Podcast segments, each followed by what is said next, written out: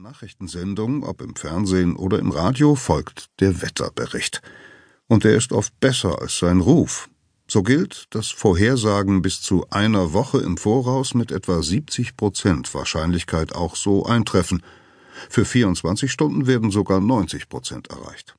Umgekehrt heißt das allerdings, dass der Bericht jedes zehnte Mal völlig daneben liegt.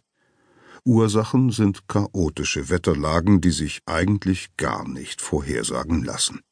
Mich ärgert es dann, wenn im Wetterbericht nicht einfach darauf hingewiesen wird, etwa so, die heutigen Angaben sind aufgrund der aktuellen Lage sehr unsicher. Das werden Sie so nicht hören. Deshalb kann es nicht schaden, selber mal nach draußen zu schauen und anhand von Zeichen zu überprüfen, wohin die Wolkenreise geht. Und mit den Jahren können Sie ein gutes Gespür dafür entwickeln, was sich in den nächsten Stunden abspielen wird von Wolkentürmen und Abendrot.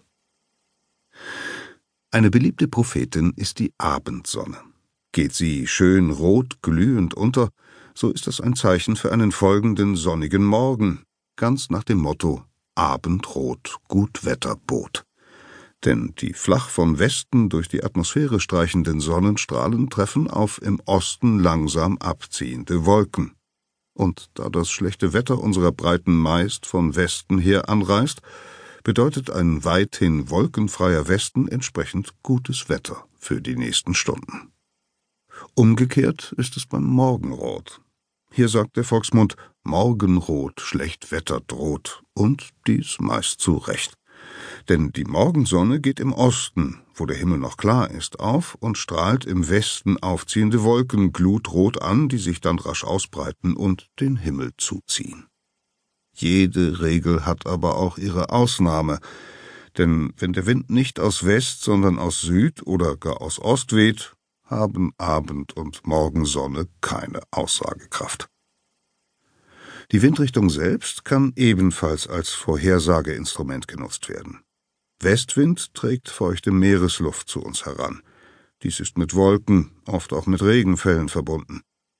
Und da Wolken die Landschaft wie eine Decke isolieren, beeinflussen sie auch die Temperatur. Unter einer dichten Wolkendecke fällt das Thermometer im Winter nicht stark ab, denn die Erde kann so kaum auskühlen. Niederschläge fallen bei Westwind daher oft als Regen. Im Sommer verhindern die Wolken umgekehrt größere Hitze, da sie die Erdoberfläche beschatten. Südwinde bringen immer Wärme aus dem Mittelmeerraum oder gar der Sahara mit. Im Sommer können sie eine Hitzewelle auslösen, im Winter bringen sie oft Stürme im Gepäck mit. Denn über Mitteleuropa treffen sie auf polare Luftmassen, die aus dem Norden zu uns strömen, so dass es zu einem heftigen Austausch und einer Angleichung der Kalt mit der Warmluft kommt. Das kann natürlich auch bei kalten Nordwinden geschehen, die hier auf zu warme Winterluft treffen. Ostwind verheißt bei uns grundsätzlich stabile Verhältnisse und einen klaren Himmel. Im Sommer wird es dann sehr warm, im Winter bitter kalt. Ohne schützende Wolken kann sich jede Jahreszeit von ihrer stärksten Seite zeigen. Zur Bestimmung der Windrichtung kommt ein altes Vorhersageinstrument zu neuen Ehren, der Wetterhahn. Er sitzt leicht drehbar auf einem Kreuz, an dessen Enden jeweils die Anfangsbuchstaben der vier Himmelsrichtungen angebracht sind. Dieses Kreuz können Sie in Ihrem Garten oder auf dem Hausdach entsprechend befestigen und ausrichten. Da der Hahn immer in die Richtung schaut, aus der der Wind weht, zeigt er bei korrekter Installation die Windrichtung und damit auch die Wettertendenz an. Die eigentlichen Hauptakteure aber sind die Wolken. Denn ob das Wetter für unsere Maßstäbe gut oder schlecht wird, hängt von ihrem Vorhandensein und ihrer Fracht, dem Regen, ab. Taucht ein Tiefdruckgebiet auf, so wird die Luft wortwörtlich dünner, so als ob sie Luft aus einem Reifen lassen.